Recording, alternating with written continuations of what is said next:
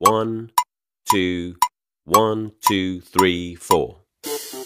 大社会，小新闻，新鲜事儿，天天说。朋友们，你们好，这里是天天说事儿，我是江南。如果这投入不够的话呀，巴黎圣母院复活的大计划将遭到了重挫。同时，倘若投入太多的话呢，原本呢本受诟病的政府开支，那肯定是雪上加霜了。巴黎圣母院呢是天主教巴黎大主教的本堂。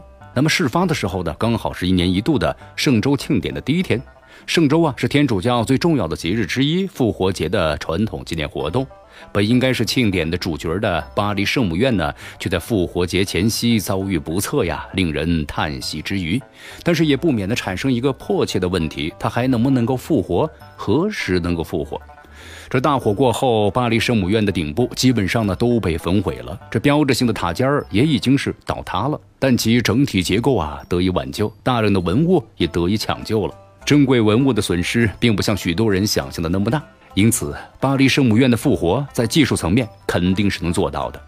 这火灾呀还没被彻底的扑灭的时候，法国总统马克龙就发表讲话了，一方面强调圣母院一定要复活，那么另一方面提出全球众筹的策略，这得到了一些呢富豪的响应。法国开云集团的董事长兼 CEO 皮诺第一时间代表家族捐赠是一亿欧元。那么随后呢，路易威登集团包括的阿尔诺家族也宣布呢捐款两亿欧元，石油巨头。道达尔宣布捐款是一亿欧元，这国际方面也有数个众筹的账号呢开启了。这捐款者呀，包括苹果公司、欧洲央行这样的大户，也不乏呢普普通通的各国的民众。那么根据统计，不完全显示啊，截止到四月十六号的时候，这海外捐款的人头达到数千了。据说这善款呢，已经是超过了七点五亿的欧元。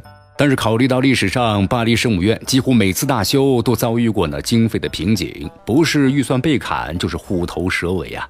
那么这次复活的钱，或许终于不再是个问题。那么时间呢？随后马克龙发表了与巴黎圣母院火灾有关的第二次公开的演讲，并且给出了五年恢复巴黎圣母院美景这一令人鼓舞的愿景。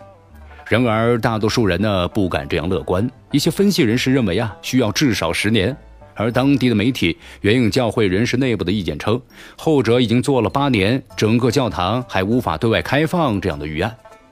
而许多法国民众啊，则给出了更加悲观的预期。在他们看来呢，鉴于法国人在修复工程方面的一贯表现，修到猴年马月也不足为奇呀。如果投入不够，这复活大计将肯定遭到重挫。倘若投入太多的话，则原本呢广受诟病的政府开支问题肯定是雪上加霜。